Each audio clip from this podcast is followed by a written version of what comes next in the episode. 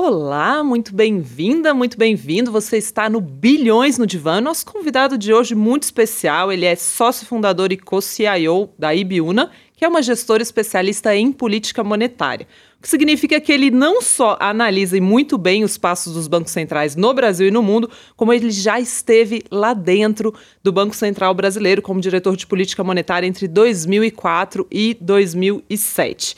E a gestora dele tem nadado de braçada nesse universo aí, em que conhecer a política monetária, saber como funciona, tem feito uma diferença gigantesca, né? O Ibiona Red STH, que é o meu fundo favorito da gestora, que reabre agora em julho, rende 63% nos últimos três anos contra 16% do CDI, tudo com uma performance muito consistente, um baita de um retorno legal. E, na verdade, recomendo muito antes disso, é, tem um histórico excepcional há bastante tempo. Além da Ibiúna e do Banco Central, ele é PhD em Economia, foi sócio da JGP, economista-chefe do Credit Suisse First Boston no Brasil e foi economista no Garantia. Rodrigo Azevedo, um prazer ter você no Bilhões no Divã. Bom dia, bom dia. Obrigado pela oportunidade de estar aqui com vocês uh, nessa manhã. Gui, você não é PHD nem trabalhou no Banco Central, mas também estou é. muito feliz de ter você aqui do meu lado. Obrigado, Lu. Sou PHT em cardápio. Tô brincando. você vai trazer a piada da véspera. Coisas proibidas aqui, entendeu, Guilherme? Você não me comprometa. Vamos lá. Bom, é, Rodrigo, você já vinha falando, na verdade, desde o ano passado, sobre que a inflação, que em muitos momentos as pessoas falaram, não, é uma inflação temporária, né? Que parece que ela seria muito mais persistente persistente do que as pessoas imaginavam. E na verdade vocês foram fazendo todos os movimentos corretamente aí, né, nesses últimos tempos. Primeiro, logo que veio o Covid, vocês já viram, não, vai ter que ter expansão de dinheiro aqui, o Banco Central vai ter que jogar dinheiro nessa economia. É, e depois vocês falaram, não, agora vai ter a volta. E vocês foram se posicionando muito bem nisso tudo. E a gente está aqui vivendo essa tal da inflação, né? E eu queria te perguntar assim, em primeiro lugar, há sinais já de que isso pode passar ou ainda a sua posição é ainda deve ter muita inflação pela frente? Bom, bom, que você tocou nesse ponto e começando por aqui, que dá uma ideia um pouco do que, que a gente vem fazendo, né?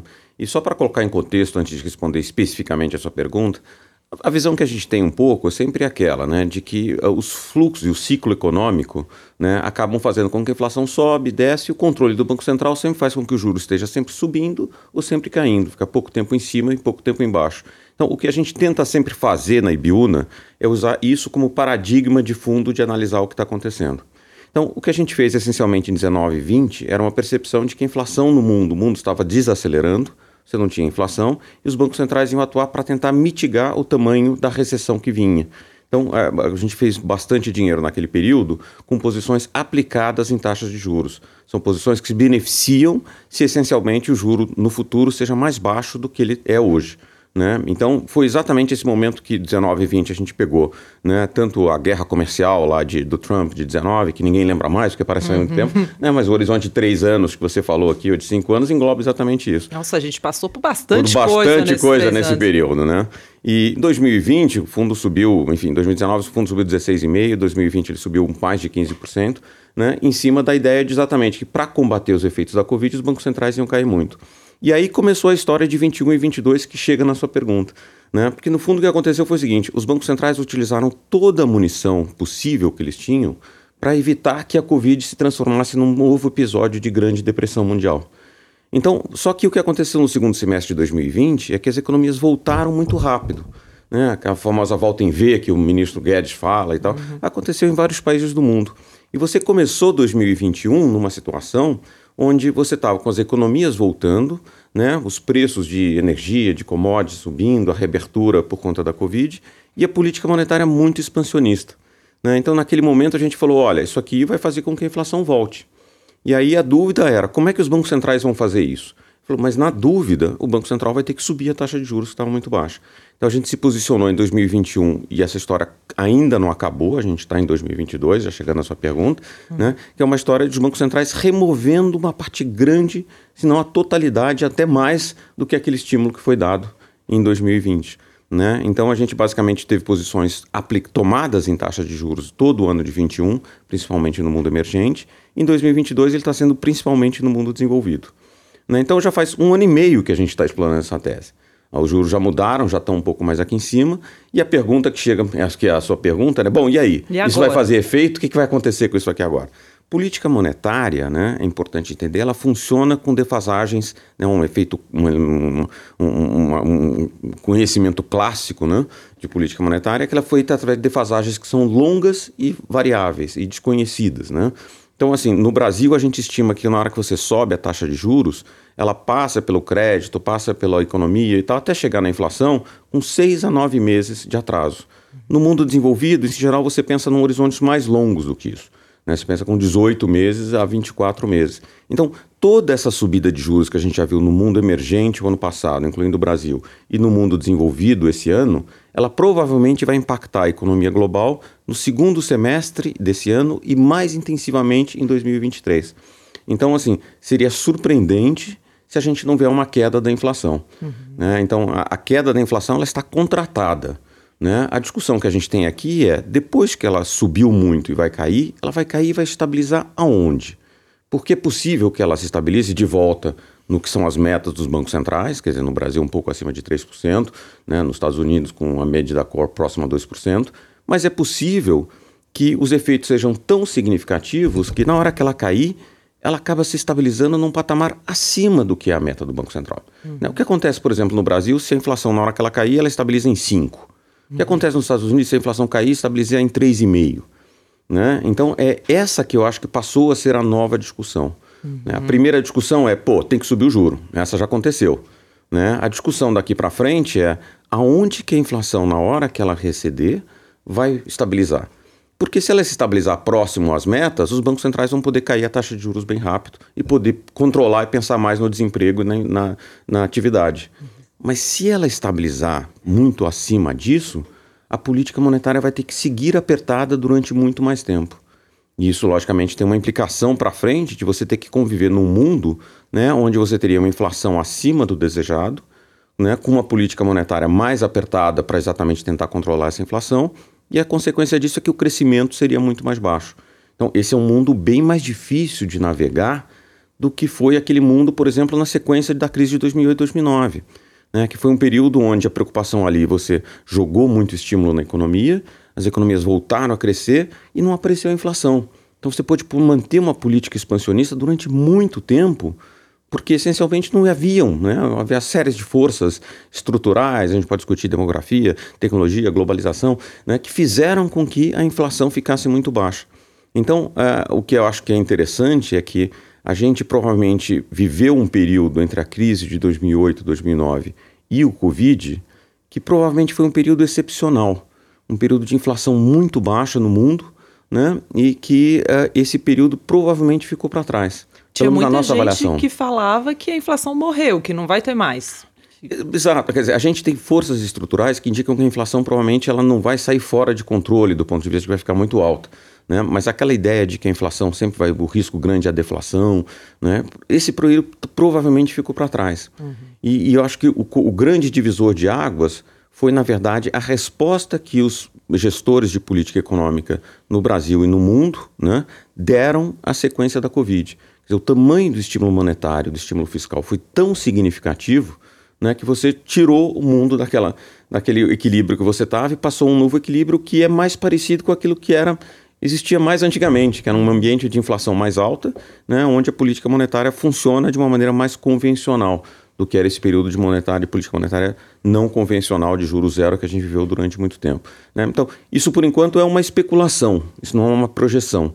Uhum. Né? Mas a, a, nossa avaliação é que a conjuntura se envolveu de uma tal maneira né, que a gente provavelmente mudou, deixou esse paradigma para trás e voltou para a gente estar tá num período muito mais parecido com aquele que a gente tinha pré-crise de 2008 ou ter, né? Tem gente que acha que a gente está num período parecido com os anos 70. Eu acho que a gente está tão tão atrás assim, mas, é, mas aqui é um período onde inflação e o combate à inflação vai fazer parte muito mais é, do nosso dia a dia do que ele foi durante um período longo aqui é, é de mais de 10 anos entre a crise de 2008 e o Covid. E como é que isso está se refletindo no portfólio de vocês hoje? Vocês desistiram das posições em alta de juro no mundo? Já foi? Já dá para montar a oposição oposta ou não? O que fazer agora? A gente acha que é cedo, tá? Para a gente desistir desse acho que uma parte, logicamente, a assimetria que o juro estava zero. Uhum. Né? Então, abaixo de zero, ele não ia cair. né? Então, era, era meio. Agora, ele não é mais zero. Né? Então, na outra coisa, quando a gente pensa. Vamos pensar, por exemplo, o juros de 10 anos nos Estados Unidos. Né? Pré-Covid, ele estava em torno ali no, no, no, começo de 2020, andando na casa de 1,9%, 2%. Na hora que bateu o Covid, todo o receio e tal e tudo, esse juro foi parar em 0,3%, 0,4%. Né? Ele voltou, estabilizou e começou ano passado em torno de 0,9% por aqui, e ele chegou agora a bater quase 3,5%. Né? Então, assim, ele não, tá, não é mais zero. Né? A oportunidade de investimento de você pegar um negócio que você fala, ó, a simetria está para cima, essa certamente ficou para trás. Isso se aplica, né, com devidos graus de, de, de cuidado e, e, adequação a cada condição local, para vários países do mundo. Né? O movimento grande já foi feito. Então, a primeira coisa é a seguinte: para quem ainda está nesse tipo de posição, né, o tamanho tem que ser diferente. Uhum. Então, o tamanho é muito menor do que ele já foi, porque a simetria mudou. Né? Mas a história grande é a seguinte: partindo daquele princípio que o giro sempre está subindo, chega o topo e depois ele começa a cair, né? A pergunta é: já está na hora de virar? A gente está muito mais próximo de virar, mas eu, a, a nossa avaliação é que essa, a, a, questão importante é que se a desinflação, o pico da inflação provavelmente ele está próximo, tá? Ou, em alguns casos já teve, um país deve ter ficado para trás. Mas o tamanho e a velocidade de desinflação vai ser muito mais lenta do que os mercados estimam ou estavam acostumados. Então, nossa avaliação vai exigir juros mais altos por mais tempo no mundo inteiro. Né? Então, nesse sentido, a gente acha que os mercados já estão precificando, em muitos mercados, você pode falar, já tem queda de juro precificada em meados de 2023, ou até antes disso, independendo do mercado que você olha. Isso, né? No nosso entender, isso parece prematuro. Tá? E, então, assim, a gente continua assim, com posições tomadas em taxa de juros, mas, de novo, o tamanho ainda é diferente. Uh, uh, olhando para frente, a questão importante é a seguinte, né?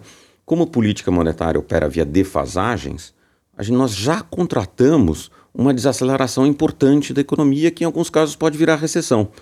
Né? E aí, tipicamente, nesse período, vai ser o momento onde o Banco Central vai ter que ficar menos preocupado com a inflação e mais preocupado com atividade e desemprego.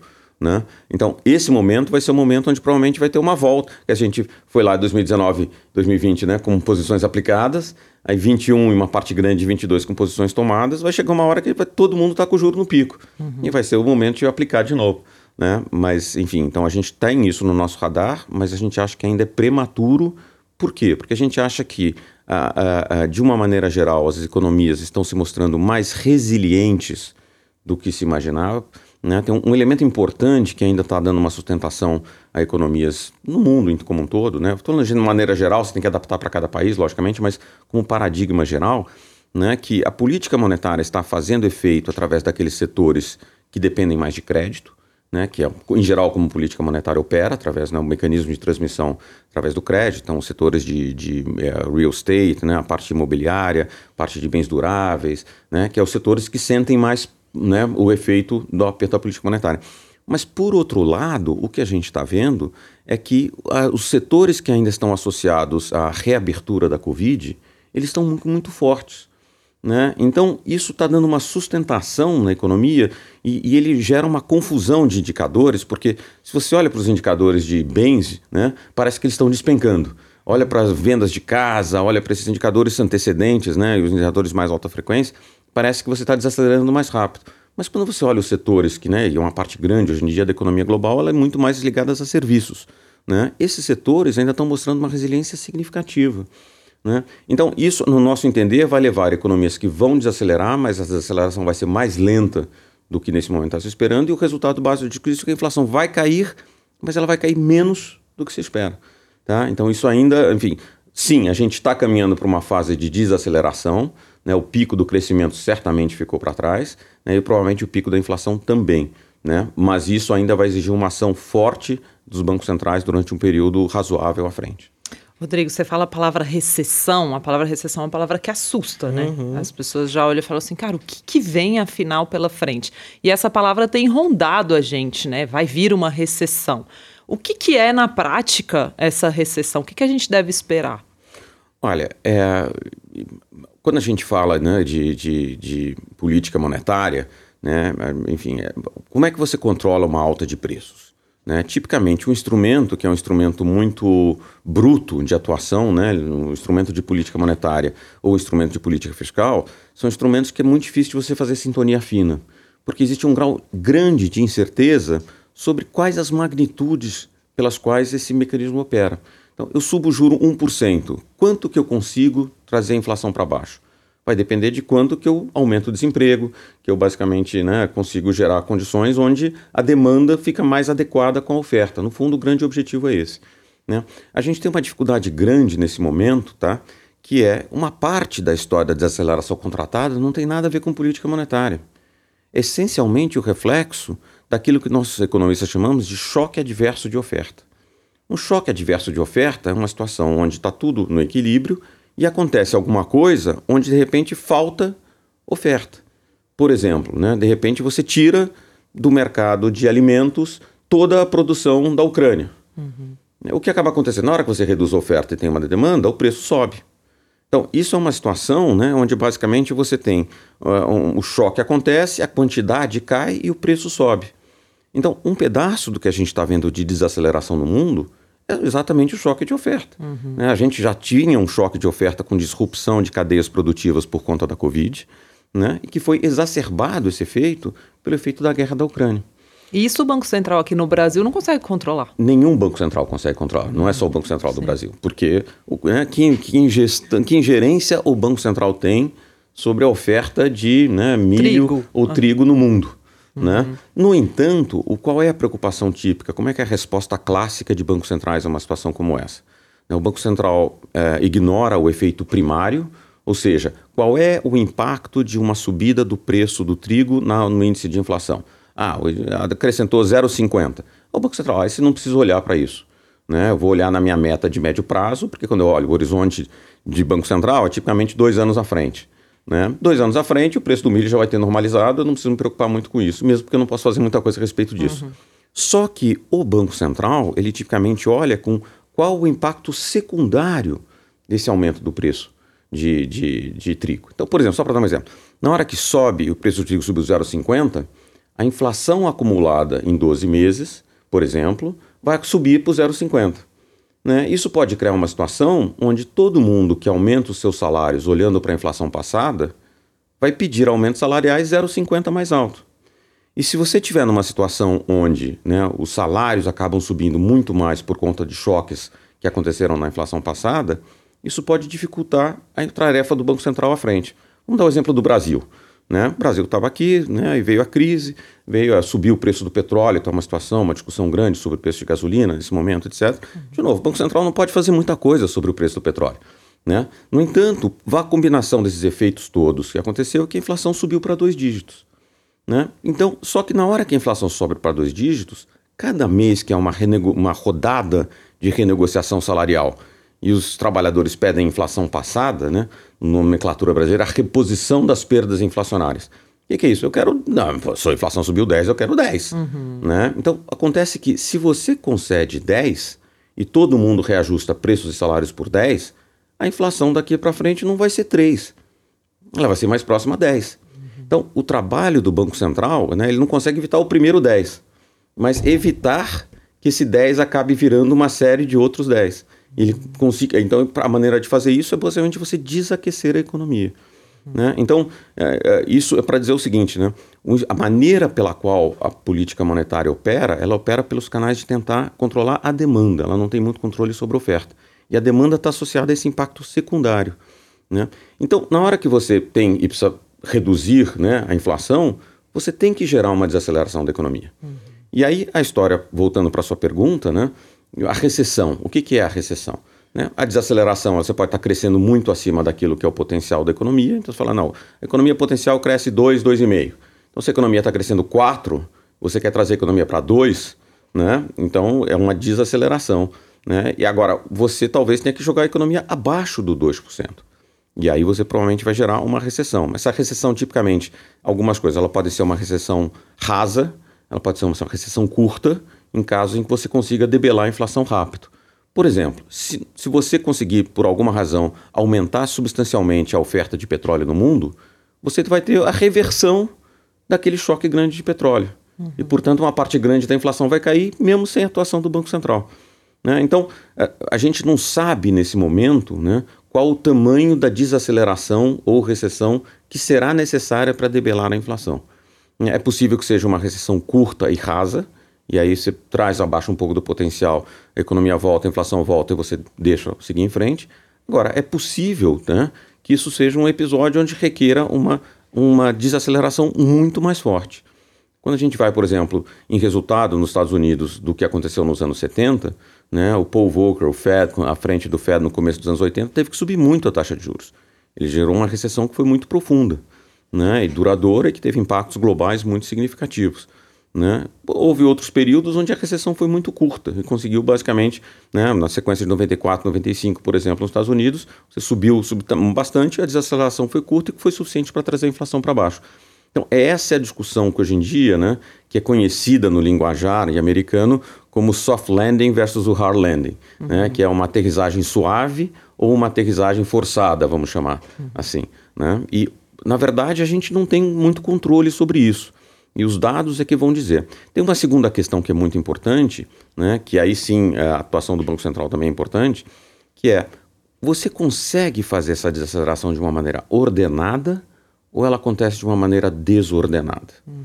Uma ordenada é relativamente controlada. Então você vai subindo devagarzinho, o mercado cede um pouco, né, gera um pouco de turbulência, mas a economia desacelera, a inflação cai, a recessão é curta e seremos felizes para sempre. Uhum. Né? Deu tudo uhum. certo, foi bacana e tal. Uhum. Mas é possível que, né, que na hora que você aperte a taxa de juros, que haja uma crise financeira. Uhum. Você apertou demais as condições financeiras e de repente a economia desaba. Os mercados desabam. Por exemplo, 2008 foi isso que aconteceu. Né? Você subiu bastante o juro nos Estados Unidos entre 2005 e 2007. O impacto retrasado da política monetária foi pegar de verdade a economia global em 2008 e ainda teve o evento da Lehman Brothers para completar uhum. a história. A, a sequência ali foi um crash grande dos mercados, né? que é basicamente força uma crise financeira que te leva para uma recessão. Né? Nesse caso, você pode ter uma recessão que pode ser bem mais profunda né? e pode ser mais duradoura. Então, assim, a verdade é que a gente não sabe. Uhum. Né? Mas tem algum que você acha que é o mais provável olhando as condições hoje? Olha, dado o nosso viés de achar que a inflação vai demorar mais para cair e vai se estabilizar num patamar mais alto do que a gente acha, tá? do que o, pelo menos o consenso do mercado dos analistas acha nesse momento, a nossa avaliação é que será necessário, do ponto de vista do mundo, um aperto mais significativo. Então, acho que aumenta sim a chance da gente ter uma aterrissagem forçada, o chamado hard landing. Uhum. Né? E aí, o problema grande... tem os cintos, pessoal. é, a história básica, no fundo, é a gente tem muito olhando o paradigma dos Estados Unidos nesse momento. Né? Por quê? Porque os Estados Unidos é a maior economia do mundo e é onde você controla a liquidez em dólar, que é a moeda reserva do mundo. Né? Então, muito o que acontece nos Estados Unidos tem repercussões globais que são muito relevantes. Então é por isso que essa discussão toda de soft landing ou hard landing, né, a rezagem suave ou rezagem forçada nos Estados Unidos, é tão relevante para mesmo nós sentados aqui em São Paulo. Nossa, uma, uma pergunta para vocês de um ponto de vista mais leigo. Uhum. E, aliás, obrigado pela explicação, foi muito Fantástico, legal. eu também gostei. hipnotizado aqui. Ah. Mas parece muito que é um ciclo vicioso, às vezes, sabe? Você aumenta ali, daí cai, daí depois você. Porque você aumentou. Eu vou tentar falar o que eu entendi aqui, uhum. até para ver se o pessoal que tá ouvindo a gente se identifica. O Guel City Show da Speech faz o papel do leigo na mesa. Exato. Espetáculo, vamos lá. Então a gente aumenta os juros e isso faz com que a inflação diminua porque você bate no, no mercado de crédito, as pessoas, a economia desaquece. Só que aí os índices de desemprego e os índices da economia no geral pioram né? Exato. E gera uma recessão. Exato. Aí, a partir do momento que a recessão gerou, espera-se que a inflação diminua, aí esse equilíbrio volte a acontecer, e aí depois. Você corta tende, a taxa de juros. E aí depois tende a a voltar para o mesmo problema que, que a gente tinha. de novo. É. Mas é isso. Mas é. é. essa exatamente, tá? Você pegou exatamente a essência, Gui, da, da, da do que Foi a gente um, faz. Um bom professor. Na Ibiúna. É, não, não, adorei. Não, porque o que, que eu faço na Ibiúna, tá? Eu sempre fico discutindo, né? Se agora está na hora de você subir ou está na hora de você cair. E depois que você caiu, você vai subir, e depois que você subir, você vai cair. E aí a vida é um moto perpétuo para gente. Né? Então, foi o que eu falei. Em 2019, 2020, a gente achava que o juro ia cair. Então estava basicamente naquela direção. 2021 e 2022 a gente acha que o juro está subindo. E aí, olhando para frente, né, a gente está chegando. Bom, a nossa avaliar, dificuldade agora é avaliar quando é que você chegou ao pico, que é a pergunta original, a primeira uhum. pergunta da Luciana. Chegamos lá? Está uhum. na hora de mudar? né? Enfim, a gente está chegando a hora. A gente acha que não está lá. Mas na hora que chegar, vai lá e depois vai falar. Provavelmente, no, né, em 2000, final de 2023, começo de 2024, fazer um outro podcast desse, vai falar, aonde a Ibiúna fez dinheiro em 2023? Na Pô, queda do juro. Na queda do juro. Entendeu? No fundo. Aí a gente então, pega é exatamente esse trecho e reprisa. Isso, a gente pode usar o mesmo podcast, cara, dois anos. Mas acho que essa ansiedade do Gui ontem também, quando estava preparando o podcast, eu pensei um pouco nisso também. Gente, parece que a gente voltou no passado. A gente está com juros de dois dígitos de novo. E ano passado, na hora que o juro estava em dois, tinha um monte de gente falando: não, agora vai ficar sempre baixo. Aí depois sobe agora, vai ficar sempre alto, né? Não... É, a história básica, né, é que. É, pra, mas, enfim, essa é a história geral, uhum. né? O bacana que a gente né, desenvolveu na Ibiúna e, e, hoje em dia é bastante interessante, inclusive muito desafiador intelectualmente, né, para um cara como eu que tem uma experiência longa, já tem uma vida grande, mas pô, todo dia se acorda de manhã lá excitado para olhar, para discutir esse negócio todo. Por quê? Porque a gente faz exercício para mais de 20 países. E cada país está numa situação diferente. Mas você não acorda e fala assim, nossa, de novo esse juro em dois dígitos. mas, mas Essa isso, história eu já vi. Eu ia perguntar aqui. Não, assim, logicamente amigos... tem a visão do gestor, que tem que gerir e gerar o, né, o recurso para o seu fundo, e tem a história do Rodrigo Cidadão Brasileiro, né? Uhum. O Rodrigo Cidadão Brasileiro está bastante desanimado de falar, de novo estamos aqui em cima. né? Realmente desanima, essas coisas uhum. desanimam bastante. Mas enfim, né? eu estou falando aqui muito mais para os né? nossos investidores, para os seus uhum. investidores, né? para os nossos potenciais né? investidores na Ibiúna, e é importante vocês entenderem qual a nossa perspectiva diante Sim. do que está acontecendo. Não, acho Sim. que foi uma aula para entender. É, total. E você já esteve lá dentro do Banco Central participando das famosas reuniões do Comitê de Política Monetária do Banco Central. É, super, né? Tem toda uma mística em volta, né? Sai a divulgação da Selic em todos os jornais e está saindo de uma sala secreta onde a gente imagina que o Banco Central está lá apertando. Rodrigo Azevedo lá apertando um botão, sobe. e eu desce. imagino um bunker que eles vão descendo assim. aí chega, tipo um pentágono. Mas é no andar de mais alto lá. É né? a mítica. Na verdade, ele fica no, no no, no, no andar intermediário dentro do, do, prédio do Banco Central, mas é um, é um, andar com o pé direito alto, que tem um, um, um uma, como chama isso? uma sacada grande que tem uma vista sobre Brasília, é bastante interessante, com uma sala com o Portinari ao fundo. Nossa, mas enfim, tem muita mítica, lógico, lindo. né? Eu não imaginava o Portinari ao fundo. Mas o Você processo. Tem que estar inspirado para fazer é, essa claro. Dá aquela olhadinha pro Portinari e falar, me ajuda. Mas o, o, o, o, o processo, no fundo, né, apesar de toda essa mítica e tal e tudo, ele, é, ele é muito parecido com o que é feito no setor privado. Né? Porque, assim, vamos lá, os economistas, os modelos, os dados, são tudo mais ou menos parecido. Uhum. Né? E aí a diferença grande é que aqui no setor privado a gente fica esperando o resultado do Copom. Uhum. E lá né, né, os, são os integrantes do Copom que decide. Mas, é, mas de fato é uma experiência muito rica. Né? Acho que ter tido o privilégio de fazer isso é, e contribuir de alguma maneira para o país e tal, acho que foi uma experiência bastante relevante mas é muito marcante de fato, né? Porque, de novo, né? cada vez que você está subindo, você está caindo, são situações diferentes, né? E a responsabilidade que você tem de estar tá tomando aquela decisão, né? A responsabilidade que eu tenho hoje em dia é muito relevante. Eu tenho 200, quase 250 mil investidores que confiaram sua poupança para a gente. Então a responsabilidade que eu tenho é grande. Inclusive eu e o Guilherme, meu trabalho é direito. Bom saber, obrigado pela confiança. obrigado pela confiança. Mas quando você está lá, você tem responsabilidade por 210 milhões de brasileiros. Uhum. Né? Então, assim, né? Aquele negócio. Então, assim, é, é, é, isso pesa. Tá? Sim. Isso pesa. Tem uma pressão tem, ali. Tem, tem, e é natural que tenha, né? Uhum. Mas é um processo muito rico, né? Eu, eu, enfim, eu tive o privilégio de estar no Banco Central entre novembro de 2004 até maio de 2007 e o Mário Toros, que é meu sócio na Ibiúna, me sucedeu exatamente na mesma posição de diretor de política monetária entre maio de 2007 e dezembro de 2009. Então, assim, entre os meus votos, você falou lá de apertar o botão e tal, e, tudo, e depois os votos do Mário, são 46 ou 40, não tem direito, 46 ou 47 reuniões do Copom. Do ou seja, todas as reuniões do Copom entre novembro de 2004 e dezembro de 2009 teve ou o meu voto ou o do Mário. Né? E aí, muito lógico, legal. isso, é isso assim, legal. legal. São e às vezes você põe na sua cabeça assim, se eu estivesse lá, o que, que eu estaria fazendo agora? Olha, essa é a pergunta que mais me fazem, né? se você estivesse lá, o que você estaria fazendo agora? e se você estivesse lá, o que, que você estaria fazendo agora, Rodrigo? Você já estaria cortando essa é ou pergunta, não? Essa é a pergunta que sempre, né? não só eu me faço, mas todo mundo me faz. Né? Então...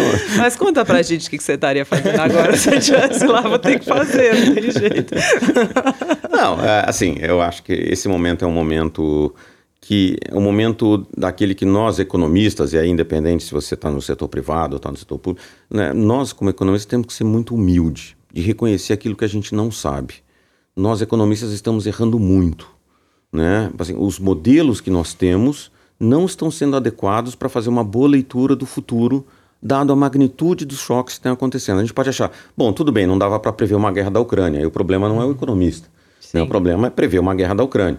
Mas, no entanto, dados as, os choques que têm acontecido, a propagação dos choques, a maneira como a dinâmica que isso evolui, os nossos modelos deveriam ser capazes de captar isso bem. E eles não estão captando.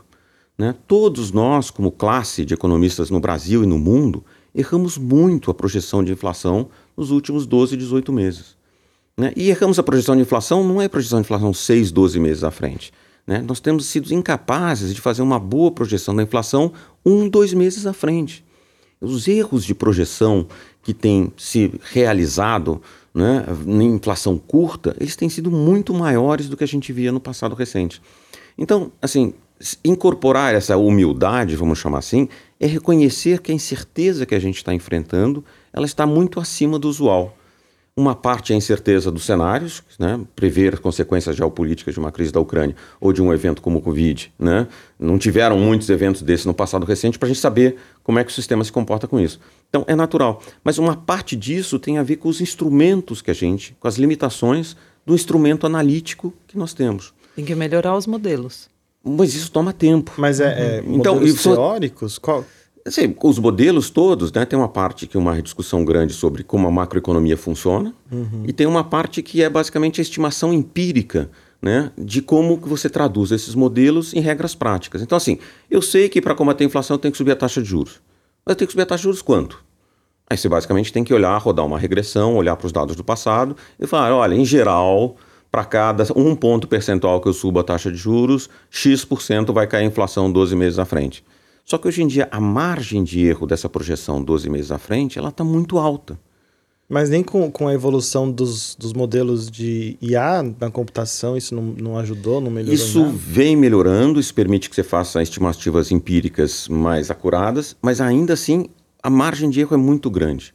Né? Existe aquela famosa expressão que pô, prever, uh, uh, usar, fazer projeções é difícil, são difíceis, em particular sobre o futuro. né? é, é isso. Mas, mas isso tem uma implicação grande para a tomada de decisão dos gestores de política econômica, em particular no Banco Central.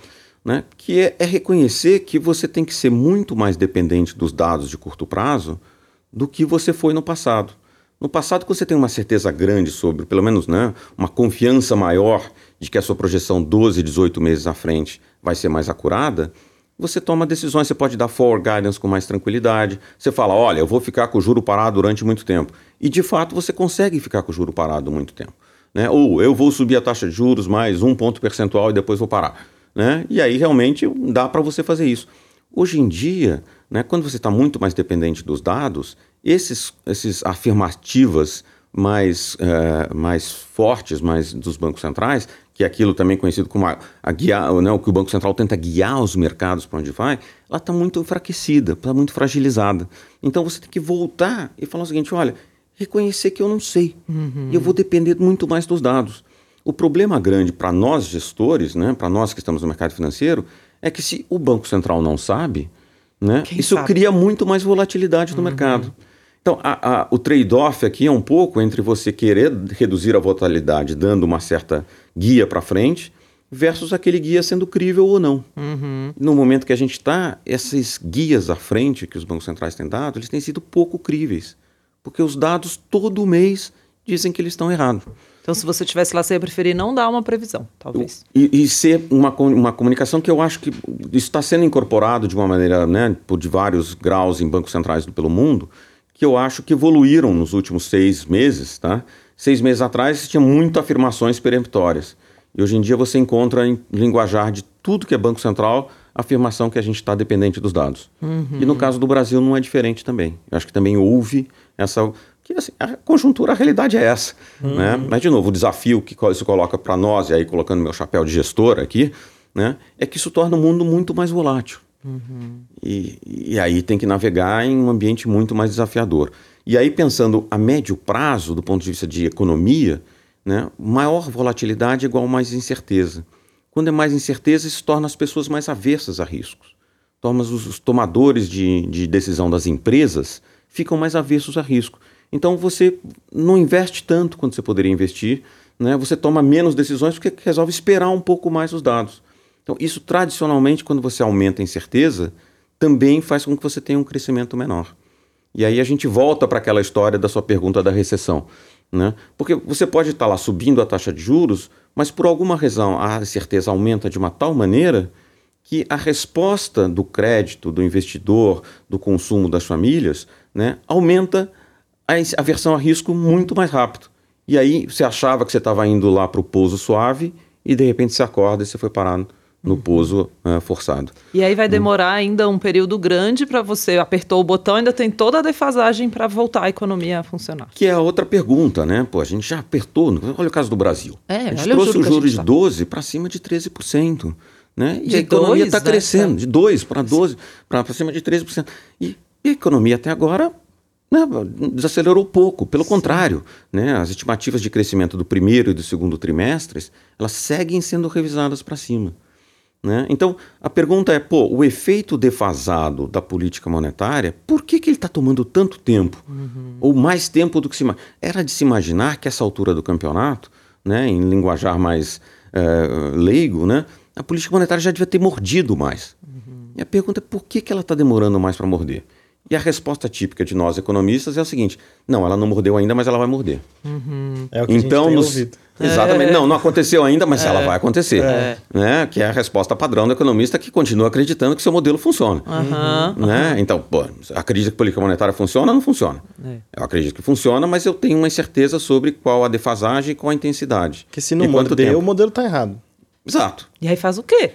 Pois é, é esse que é o problema, né? Aí você pergunta a um economista, olha, pode e agora? Faz o quê? Eu vou ter que refazer a matéria de economia no MBA. Né? É, vai ter, vai mudar tudo, vai mudar tudo. Difícil isso, é, né? Difícil. E até eu estava pensando aqui, enquanto você falava a responsabilidade também de quem está lá apertando o botão aqui, né, para simplificar, também é essa escolha entre inflação e desemprego, né? Uhum. E acho que às vezes a pessoa na ponta fica assim, nossa, odeio inflação, e daqui a pouco ela vai estar tá falando, mas eu odeio desemprego desemprego, né? Uma escolha muito dura, né, Rodrigo? É, essa é uma escolha. É, quando você está tomando decisões no governo, isso se aplica para o Banco Central, mas se aplica para todas as decisões que você toma no governo, né? Você sempre existe um trade-off entre o impacto de curto prazo e o impacto de médio prazo. Né? Você pode tomar medidas, né? Que, pô, né, você está doente, toma um remédio que te deixa muito mais prostrado mas você melhora ao médio prazo e a médio prazo você está saudável. Uhum. Né? Então, a política monetária ela tem exatamente esse efeito. Às vezes, você tem um custo de curto prazo de trazer a inflação para baixo. Mas a experiência e a histórica mostra né, que economias que têm uma inflação baixa crescem muito mais né? Porque o ambiente é muito mais produtivo, o ambiente é muito mais eficiente, as pessoas, a preservação do poder de compra é um elemento importante na, na maneira que as famílias se comportam, que as firmas se comportam, né? E que o país se comporta no médio prazo, a credibilidade da sua moeda. Então, né, você evitar, sempre tem esse trade-off. Quanto que eu vou criar de desemprego no curto prazo em nome de você ter um crescimento maior no médio prazo, porque a inflação vai estar controlada. Hum, então, o desemprego é um remédio de curto prazo. Para você ter um médio prazo mais saudável. Uhum. Né? Então, é, assim, é, logicamente, é, o cidadão né, que perdeu seu emprego não quer saber do que está acontecendo no médio prazo. É uma situação Sim. dramática. E isso tem que ser levado em conta por quem está tomando a decisão. Né? Mas, por outro lado, você também tem que ter uma visão de médio prazo né, que a visão de médio prazo é super importante, porque senão você não vai gerar recessão nunca. Mas se você gerar recessão nunca, a inflação nunca cai, e aí de, né, você vai para uma situação onde você fica com muita inflação e, e, a situação fica instável, uhum, né, e você tem muito menos crescimento no futuro. Então, no fundo, né, a, a maneira que você, você está tomando a decisão, né, você tem que pensar nos custos de curto prazo, mas você tem que estar uma visão grande de médio prazo. Tanto que, quando você olha no objetivo do Banco Central, o objetivo do, inflação, do Banco Central é trazer a inflação para a média, preservar o poder de compra da, da, da, moeda, que significa basicamente né, uma visão de médio prazo, uma moeda forte, estável, com pouca inflação. E aí, o segundo, o, o outro elemento é enquanto você suaviza o impacto do ciclo monetário. Uhum. Né? Então, aqui, no fundo, é dizer o seguinte: olha, eu tenho que tentar ter a arte da política monetária, vamos chamar assim, tá? É como é que eu gero um, um, um, crescimento, enfim, uma inflação baixa e, portanto, uma moeda forte preserva o poder de compra no médio prazo, enquanto eu minimizo o tamanho do desemprego que eu gero no curto prazo. Né? Então, é, isso é uma arte. Né? Eu consigo até modelar matematicamente, né? Uhum. colocar lá uma função reação e tal e tudo, que é um modelo que me dá um guia. Que é isso que é a modelagem que a gente usa né, para fazer projeção e tentar ter uma ideia de qual é o impacto que a gente está fazendo. Mas, em essência, essa calibragem entre o impacto de curto prazo e o impacto de médio e longo prazo é a perspectiva que você nunca pode perder de vista se você é um policymaker, se você está sentado lá uh, no Copom. Porque você está mexendo não só com números, você está mexendo com expectativas, com convenções, com tem muito mais do que números envolvidos ali. Exato, mas você está mexendo com expectativas, convenções, tanto de curto prazo como de médio e longo prazo. Uhum. Você acha que o real tem que ser uma moeda forte no médio e longo prazo? Acho que ninguém vai responder essa pergunta que não quer que Sim. seja isso. No entanto, se você não fizer um combate eficiente à inflação no curto prazo, esse objetivo de médio prazo é perdido. E a gente nunca mais vai para Disney. Entre outras coisas. Não, aí, aí, eu fiquei Aí você ficou triste, né, Gui? Que já estava ali até pensando em outra. Não, como assim? A gente não, não vai para Disney? Aí, não. É, mas é isso, né? A gente quer um real forte para a gente poder consumir, né? Manter poder de compra. Tinha que ter a taxa do câmbio normal e a taxa do câmbio para Disney especificamente. Que deveria ser melhor. Fica essa dica aí para o é, pessoal. Fica essa dica. É, inclusive, eu fui para a Disney a primeira vez, a única vez que eu fui, na verdade, no câmbio 1 para 1, que é um sonho, né? O melhor que eu peguei foi 2,20. Nossa, que também era, era um sonho. Ou seja, né? Vocês estão posicionados em moeda, Rodrigo? Muito pouco, né? Achei que você perguntar na Disney. Comprou Disney. É, moeda muito pouco nesse momento. É, o foco da nossa atuação tem sido muito mais. Tem tido tanta coisa interessante acontecendo e oportunidade no mundo de taxa de juros tá? que às vezes você tem que escolher aonde você aloca o seu risco. Uhum. E essa é uma decisão que você toma baseado naquilo que você, onde você vê a oportunidade, mas aonde que você vê assimetrias. A gente falou aqui né, que o juro estava zero e tinha uma clara simetria, onde o juro é daqui para cima. A gente está indo para um ambiente onde os juros no mundo inteiro está alto, daqui a pouco vai ter uma simetria que é daqui para baixo. Né? Moedas, é, você tem sempre um conceito de alto ou baixo baseado em métricas de valoração, né, métricas de precificação, que te dão uma ideia de médio prazo onde a economia está lá. Mas a característica do mercado de moedas é um, onde as moedas elas flutuam muito em torno desse patamar e ela pode ficar muito tempo distante daquilo que seria uma precificação justa, vamos chamar de médio prazo. Nesse sentido, ela é muito mais parecida com o que você né, tem uma ideia de ações, onde você faz uma ideia do preço justo e ela flutua, um dia vai chegar no preço justo, do que com o mercado de juros, onde tem esse ciclo, esse moto perpétuo que a gente falou. Né? E então a nossa avaliação, como eu falei para vocês, num ambiente de tanta incerteza e de volatilidade, é que a volatilidade que a gente olha para o mundo de moedas nesse momento, ela parece muito mais alta do que aquela que a gente olha para o mundo de juros. Uhum. Então é como se a gente estivesse dizendo o seguinte: então as assimetrias elas são menos claras, tá? e, e, e a assimetria de médio prazo ela pode ser clara, mas no curto prazo ela não é. Isso gera uma discussão de alocação de portfólio né, sobre quando eu olho para uma perspectiva de risco-retorno ex ante, ou seja, antes de acontecer, eu acho que o risco-retorno vai ser melhor alocado para cada unidade de risco em juros ou em moeda. Uhum. Hoje em dia a gente acha que em juros ele parece ser mais atrativo. Então a gente tem posições muito mais táticas em moedas, mas eu não tenho nenhuma posição grande estrutural em moeda. O nosso viés é achar que o dólar tem que ser forte no mundo que os Estados Unidos está puxando bastante, você está indo para uma onda de aversão a risco, quer dizer, se for para uma recessão, em particular se for para um hard landing, né, isso é um período que tipicamente gera aversão a risco, e aversão a risco as pessoas fogem para a qualidade. Moeda de qualidade ainda é o dólar. Uhum. Né? Então isso leva a uma demanda por dólar e o dólar se fortalece. Mas o dólar já se fortaleceu muito nos últimos 12, 18. Então, o ponto de entrada para você estar tá numa operação de dólar forte aqui, ele não parece ser muito atrativo tão pouco. Então, Sim, a gente olha para moedas, logicamente faz parte da construção do nosso cenário. Moeda é uma parte importante do mecanismo de transmissão política monetária. Quer dizer, na hora que você sobe a taxa de juros mais do que um outro país, a sua moeda tende a se apreciar versus aquele outro. Então, é, e na hora que ela aprecia, a inflação é mais baixa. Então, a moeda é uma parte integrante e, e crucial na nossa montagem de cenário. Mas posições mesmo, a gente está com muito pouca posição de moeda nesse momento.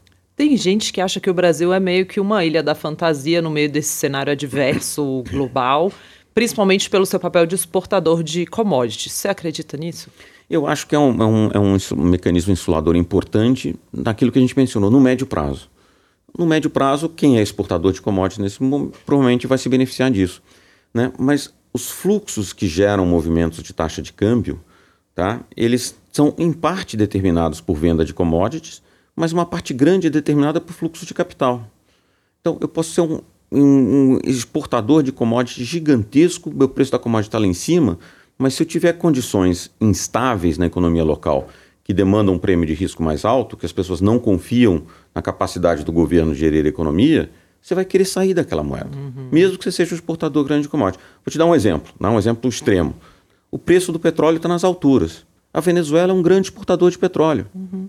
A Venezuela está se beneficiando por isso? Uhum. Não. Por quê? Porque tem uma série de outras coisas acontecendo lá. Né? Você faz assim, quem é um dos maiores exportadores de trigo do mundo?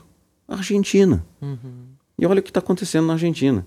Né? Então, assim, é, sim, ajuda, mas né, o, acho que o, o, importante, no fundo, é que o país esteja em condições de, de que aquele fluxo gerado pela venda de uma commodity, que é uma parcela importante das nossas exportações, né, seja relevante versus todos os outros fluxos. Se você tem fluxo de capital, em particular, que, né, que querem sair do país porque né, por alguma razão, né, fluga para a qualidade para o dólar, porque tem uma reversão global. Que seria um investidor estrangeiro assustado tirando dinheiro daqui. Ou, ou não querendo vir. É, ou o próprio investidor local. local. Assim, eu não tô aqui, né, eu não estou dizendo nada sobre o próximo governo ou esse uhum, governo. É. O que estou dizendo é o seguinte: se a gente está indo para uma recessão global e se uhum. for um ambiente de pouso forçado, tá, haverá aversão a risco. Aversão a risco é uma natural fuga para a qualidade. Uhum. Fuga para a qualidade em moedas é me dá dólar. Uhum. Né, está apavorado. Não é não só o Brasil, é qualquer lugar do mundo. Sim. Me dá dólar. Eu quero dólar. Uhum. Né? E aí, enfim, não adianta ser exportador de commodities. A outra coisa é o seguinte: se a gente for para uma recessão global e a recessão global for mais profunda, né, num movimento desordenado, né, o que vai acontecer é que né, a demanda por commodities vai cair. Uhum. E aí então, esse fator que é bacana no Brasil, temporariamente vai deixar de ser. Não dá para então, contar assim, só com esse trunfo. É um fator relevante na análise, na montagem de cenários, sem dúvida. Tá? Mas daí a dizer que o Brasil está insulado porque é isso, a, gente é muito mais cauteloso com essa tese.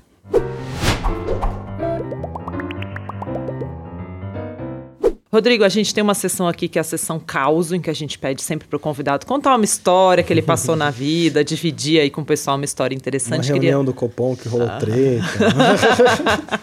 Conta em detalhes com quem você brincou, brincadeira. Conta um caos aí pra gente. Ah.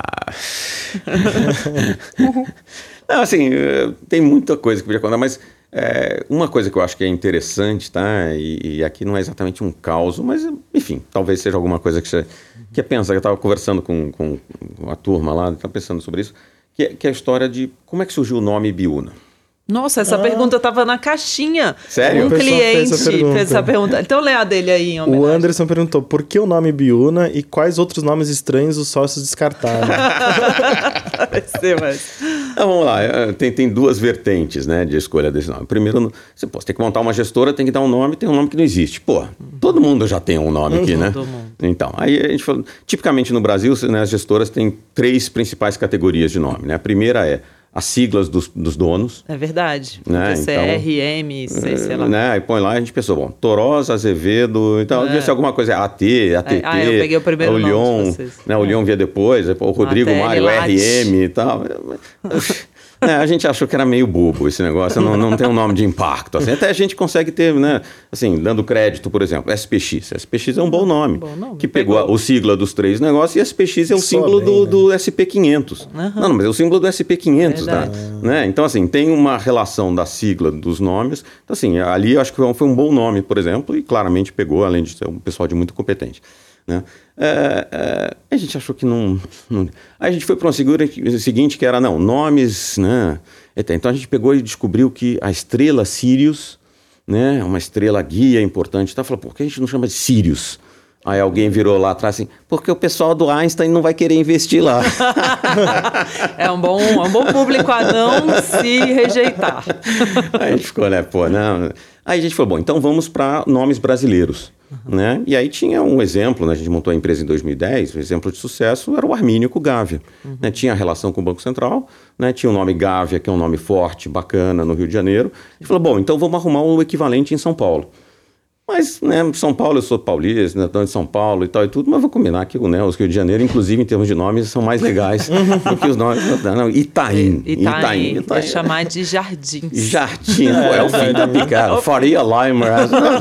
Faria Lima ia ser chato. Aí a gente teve a ideia, né? O nosso escritório tem uma ali na, na no, no, São Gabriel, com uma vista grande para os jardins vista. e tal. E tudo, inclusive foi quando eu descobri que São Paulo é mais arborizado do que eu achava Super que era. Super mais. E tem é. no fundo os Picão da Paulista, né? E ele dá de frente para o Ibirapuera. A gente falou, legal, vamos chamar de Ibirapuera Capital. Ah. É um nome bem brasileiro. Aí alguém virou assim, mas ela não passa no teste do e-mail ou do, do... Você poderia soletrar esse nome? Ah, nossa, três Em particular em inglês. Could you spell, spell that? I, B, I... Esquece. Não dá. Não dá. Aí fomos lá e alguém falou assim, pô, o Mário, né, historicamente, sempre viveu em Ibiúna, né? Porque tem casa lá sempre, tem uma represa super bonita, tem uma mata preservada. Eu falei, por que a gente não pega Ibiúna? Ah, pô, Ibiúna passa no teste, né? IBI, UNA, uhum. IBI, UNA. É, pode ser, ah, legal, vamos considerar esse aqui, é o nome. E aí fomos para isso. Então, essa foi a parte prática da história. Uhum. Né, mas aí a gente, no processo de seleção, foi olhar assim, então, o que, que significa Ibiúna? Porque, é. afinal de contas, você pega um nome que tem um fluidos, né? É uma energia, não sei o que. Então, é, é, eu descobri que Ibiúna, em Tupi-Guarani, né, significa Ibi, terra, Una, escura. Então, terra escura. escura. É, que é uma coisa meio neutra. Uhum. Exceto pelo fato que em Tupi-Guarani, uma coisa parecida com terra escura, que é pedra preta, significa pedra Ita, preta U. Itaú. Ah. Aí a gente não tem nenhuma relação com o Itaú, tá? Uhum. Itaú é só o nosso grande cliente e tal e tudo, uhum. mas é o exemplo de uma instituição financeira sólida, uhum. bem-sucedida, que cresceu e tal tudo. É uma referência no mercado brasileiro. Mais do que isso, em inglês, pedra preta o rocha preta uhum. é Blackstone ou BlackRock. Ah, que é que gigante. são, casualmente, as maiores gestoras do mundo. Uhum. Eu falei, bom, esse negócio de terra escura, pedra preta, parece que funciona bem fechando. Vamos colar nesses vamos caras colar nesse, que tá dando. Vamos lá que tá dando aqui, entendeu? E aí fomos. Enfim, então a Biuna apareceu esses dois lá, funcionava no prático e no conceitual das energias do fluido e, enfim, é. temos aí uma história de sucesso, espero, em construção há 12 Com anos, certeza. que está indo bastante bem. Uhum, Acho que, que os fluidos estão funcionando. Esse momento de escolha é muito difícil. É né? muito sempre difícil. Sempre difícil. E, né? e, vira um nome que é seu para sempre. Para assim, sempre. Né? Vai, é Exato, bem né? difícil. Né? Muito legal.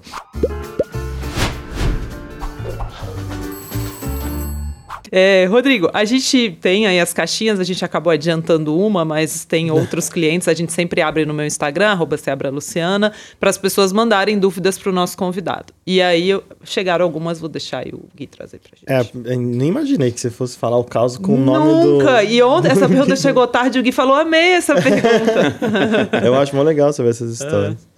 É, o José pergunta, você falou um pouco, mas acho que provavelmente muita gente queria saber, né?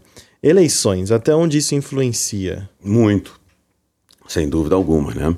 E ela influencia na gente nesse momento em, em ter pouca posição em Brasil. Por quê? Porque além de todas aquelas incertezas que a gente já gastou aqui muito tempo explicando, tem uma outra incerteza que aí sim nós economistas não entendemos nada, que é política. Né? Então, assim, eu já estou aqui falando com vocês há mais de uma hora de política monetária e tal. Assim, eu acho que eu entendo alguma coisa sobre isso. Oh. Política eu não entendo nada. assim, eu reconheço que eu não entendo nada. Total. Isso é importante. Uma é humildade importante. importante. É. Mas, assim, se você tem uma. E, tem, e essa eleição ela é um, um elemento importante, tá? Toda eleição sempre, né? Acaba. A gente sempre acha que o momento que a gente está vivendo é o mais importante de todos. Né? Essa eleição é o mais importante. Mas, de fato, assim, do ponto de vista de gestão né, e do ponto de vista do Brasil e, portanto, dos ativos brasileiros, tem uma discussão muito importante que é a fragilidade fiscal que o Brasil tem nesse momento. Né, que ela foi exacerbada porque a dívida subiu muito e porque existe uma discussão grande sobre regras fiscais que garantirão ou não a sustentabilidade da dívida brasileira no médio prazo. Né? E essas decisões estão sendo postergadas até a eleição. Então, a gente não sabe, nesse momento, qual é o regime fiscal que vai prevalecer no Brasil a partir de 2023. Isso cria uma incerteza enorme. Para aquele fluxo de capital Para que aquele você fluxo falou, de capital dos estrangeiros, mas para nós brasileiros, né, tomarmos a nossa decisão. Né? Então, quando a gente para e olha os preços de ativos no Brasil, eles já refletem, em larga medida, né, com um prêmio de risco que está é, tá muito alto no Brasil por conta dessa incerteza.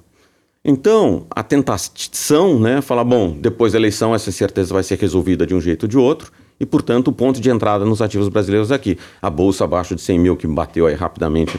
Começo, né? Você pega em TNB pagando TNB longa 5,8, com a inflação mais 6. Pô, né, já tem bastante prêmio, vamos combinar. Uhum. No entanto, né, assim, nós achamos que até a eleição essa incerteza não vai ser definida. Uhum. Então, não tem que ter pressa de sair comprando, porque acho que vai balançar muito aqui e lá. E aí, quando chegar perto da eleição, a gente vai ter que fazer uma avaliação sobre o regime fiscal. No fundo, a, a nosso olhar para a eleição é uma eleição de o regime fiscal brasileiro vai garantir a sustentabilidade da dívida ou não? Uhum.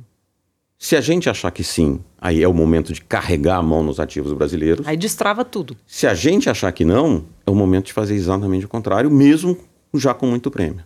Uhum. Né? Então, essa decisão, mas a gente acha que a gente não vai saber isso no mês que vem, na semana que vem, uhum. no mês que vem. E pelo contrário, acho que vai ter muita especulação sobre o que será nesse período tipicamente muito cheio de ruído, né? E muito, muita informação, muita análise, muita opinião diferente, né? Muito conflito entre o que uma pesquisa diz, o que a outra pesquisa diz, né? E, e então isso só vai se exacerbar entre uma eleição que promete ser acirrada, né? Daqui até outubro. E, e acho que então volta para aquela discussão de será que é uma boa alocação de risco né, colocar dinheiro no Brasil nesses prêmios aqui agora, a gente pode até fazer dinheiro no médio prazo, mas eu acho que vai balançar tanto uhum. que eu acho que não compensa. Estou vendo coisas mais interessantes para fazer fora do Brasil do que do Brasil nesse período eleitoral. Então, em resposta à pergunta do seu, uh, do seu ouvinte, tá? José. José. José, é importante? É. Nesse momento, o que significa é eu estou mais cauteloso e vou esperar mais informação antes de tomar uma decisão sobre o que fazer com os ativos no Brasil. Boa. Agora, essa sua perspectiva de gestor, o que eu vejo alguns investidores fazendo, na verdade, desde o fim do ano passado, infelizmente, é, por exemplo, resgatando de multimercados ou às vezes desmontando toda uma posição em bolsa, correndo para o CDI e chegaram a sair algumas especulações aí de agora é impossível os multimercados ganharem dinheiro.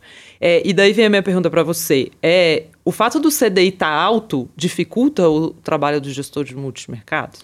Não, assim, é, é, e, e, o que acontece tipicamente é que né, o meu principal concorrente é o CDI. Uhum. Né? O meu principal tem um monte de gestor muito bom na indústria. Não, o meu principal concorrente é o CDI. Sim. Quando o CDI sobe, tem um monte de gente que age exatamente como você falou. Não, por que, que eu vou colocar no multimercado, correr risco, se eu consigo, livre de risco, entre aspas, é ganhar 13%. Uhum. Né? Que, teoricamente, se o Banco Central fizer um bom trabalho, vai ser um bom juro real acima da inflação. Sim. Né? Então, assim, o meu concorrente é o CDI. Então, o que, que dificulta a minha vida? Dificulta a minha vida de captar recurso. Sim. Quando o juro estava 2%, todo mundo queria multimercado. Mas você está né? ganhando muito além do CDI. Então, mas aí, né? E aí, agora, a minha vida como gestor, ela é indiferente. Porque, na verdade, o que, que faz? Eu só ganho dinheiro né, se eu ganho o, o quanto eu ganho acima do CDI. Uhum.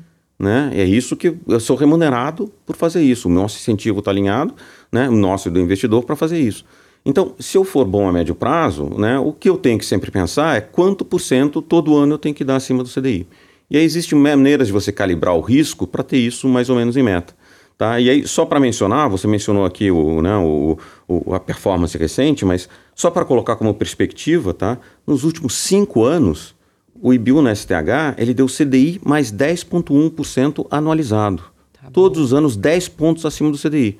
Né? Então, assim, teve anos onde deu mais, teve uhum. anos que deu menos. Logicamente, isso aqui é uma média. Sim. Né? Mas ele te dá uma ideia. Nos últimos cinco anos a gente teve CDI a 14, teve CDI a 2, ele voltou para 13 e a média que nós demos foi CDI mais 10, um pouco mais acima disso. Uhum. Então, assim, o que eu sugiro né, aqui é que fazer o trabalho que vocês fazem muito bem, Luciana, que é fazer um trabalho de garimpagem e de seleção de quem são os bons gestores. É isso. Porque nos multimercados, né, e como todos os outros fundos também, o que importa no fundo é você acredita na capacidade de gestão ou não. Uhum. Né? Essa é a decisão que tem que ser tomada muito mais do que a decisão de ele vai acertar o próximo ciclo ou não, porque é o seguinte, né? A gente tem a flexibilidade de ir reavaliando as informações à medida que elas vão surgindo. E como é que a gente reavalia e transforma aquilo em resultado? Uhum. Né? Essa é a essência importante que tem que ser avaliada antes de tomar. Independente se o CDI é 2, se o DPI é 12, o que, que é, se né, aquele grupo de pessoas que está lá é capaz de fazer isso bem, né, o fundo vai valer a pena. Por isso que eu falo, monta uma carteira com pelo menos três multimercados e carrega para o longo prazo. Porque as pessoas também pensam assim, ah, não, então eu vou esperar para entrar. Só que assim, a gente não tem ideia daqui, você nem vai sair anunciando o pessoal no momento em que você olhar e falar assim, agora virou, agora vai começar a cair o juro, que é um momento de grande ganho, certo? E essas coisas, né, elas acontecem muito rápido, uhum. né? Então, assim, é, é, se você assume que um bom gestor vai dar no mínimo CDI, por que, que você vai deixar né, num banco parado a CDI, uhum. em vez de você dar para o né, grupo que está lá no CDI e que de repente vê oportunidade e te dá muito mais que CDI. Uhum. Né? Então, assim, a sua questão básica é a seguinte, o grupo que está lá é capaz de dar no mínimo CDI no médio prazo, você falou muito bem, né? médio prazo, assim, olhando para multimercados, o horizonte que você tem que pensar é dois a três anos. Né? Não adianta colocar um aqui, em seis meses né, você não entregou exatamente, uhum. e tipicamente você vai provavelmente sair no pior momento. Né? Nós, na Ibiúna, tivemos momentos difíceis. Uhum. Tivemos um momento onde a gente passou períodos abaixo do CDI.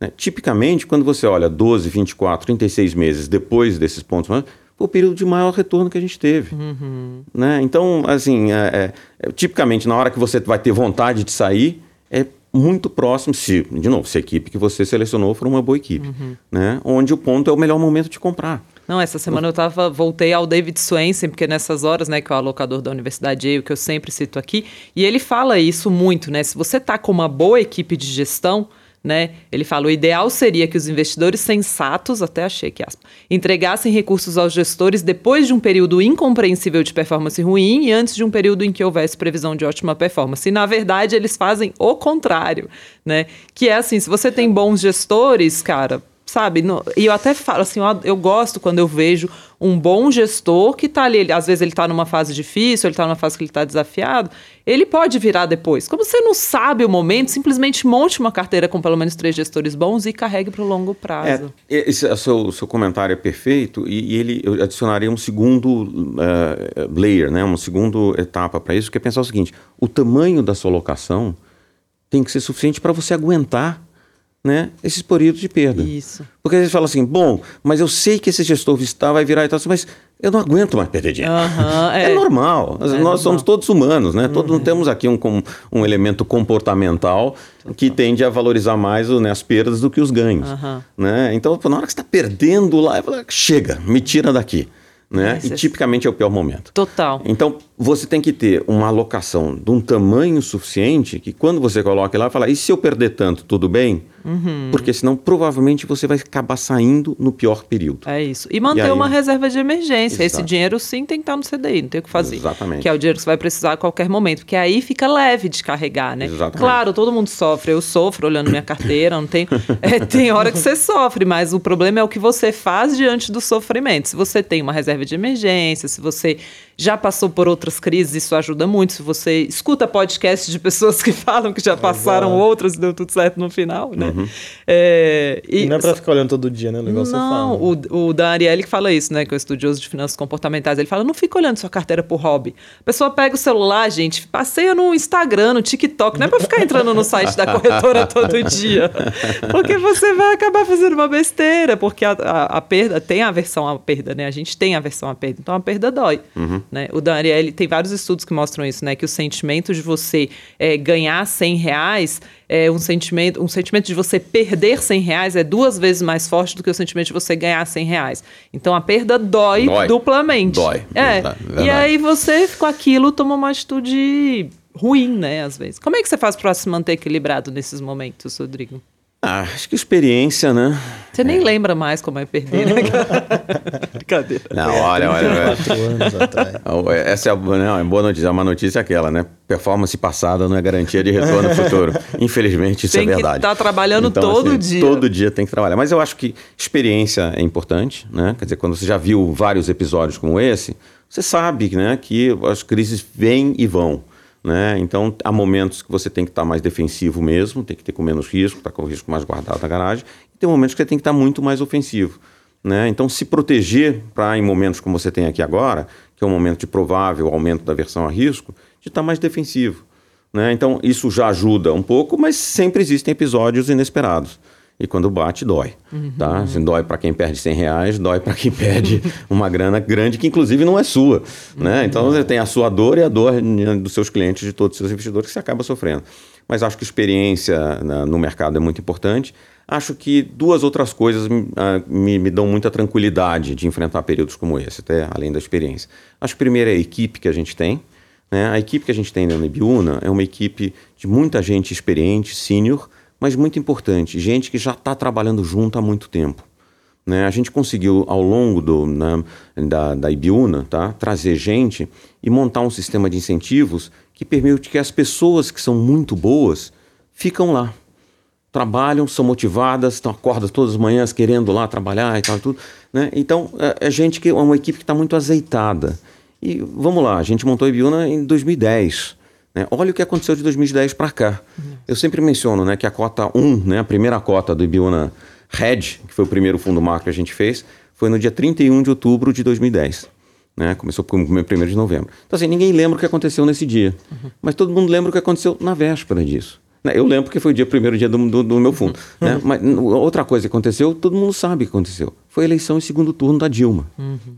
Olha tudo o que aconteceu no Brasil desde que a Dilma foi eleita. Uhum. Né? Então, é, é, esse tipo de volatilidade de todo tipo de mercado que o time que está lá já está operando junto há muito tempo.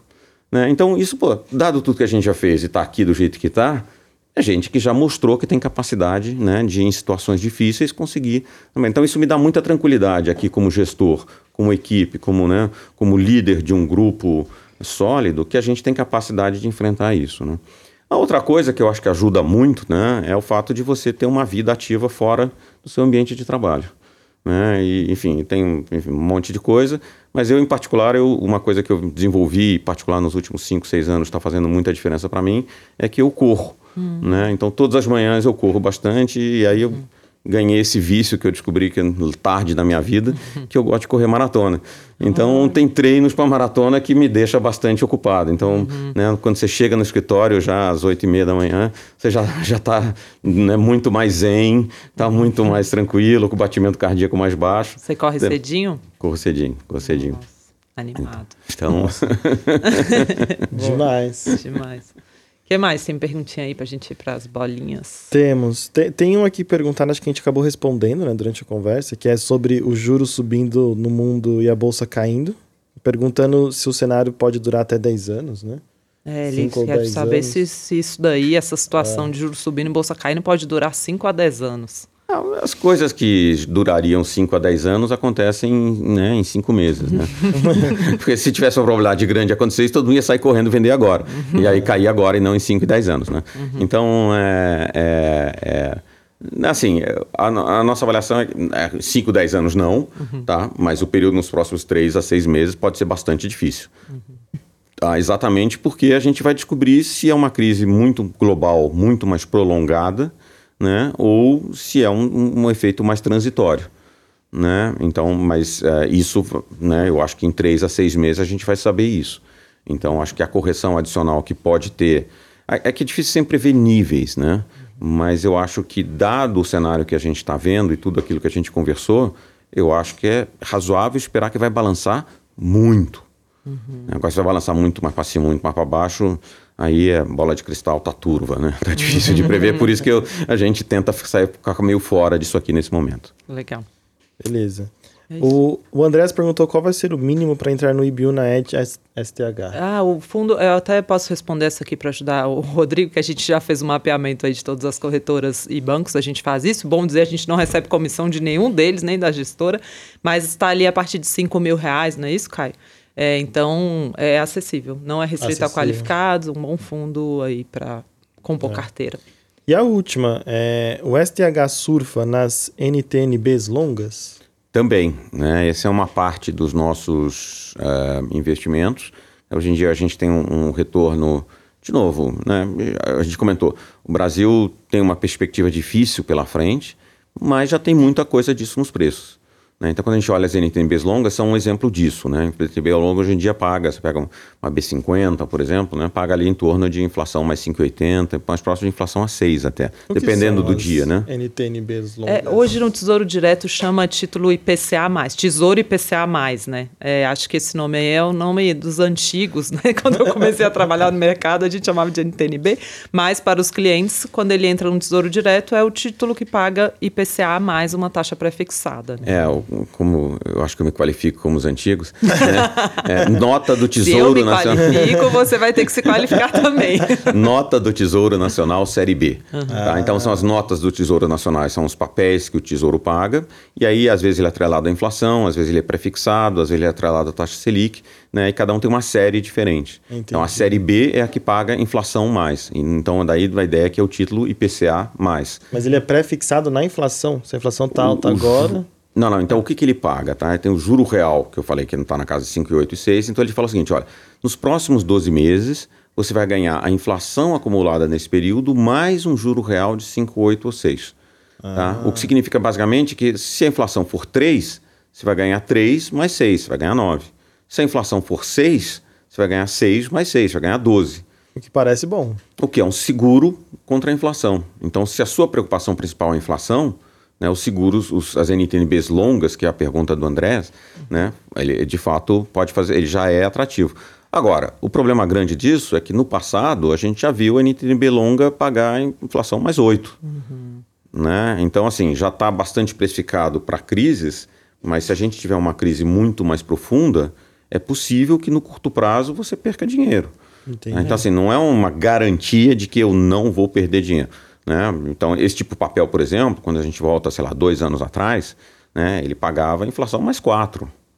Então, todo movimento que ele vai de inflação mais 4 para inflação mais 6 é um movimento onde o título perde valor. Então, às vezes, as pessoas têm a noção de que, ó, eu vou investir, se eu investir de novo, não vou, estou protegido contra a inflação, não vou perder dinheiro. Depende de onde você entra.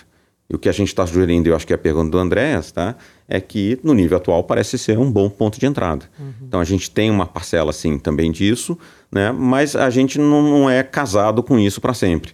Né? Então, a gente faz, como todos os ativos que estão no nosso portfólio, a gente faz uma constante avaliação de oportunidade. Essa é uma boa oportunidade de investimento? Nesse momento, uma parcela dos fundos alocados a isso, ela parcela- parece ser uma, uma boa oportunidade. Agora, uma parcela grande? Não. Uma parcela pequena.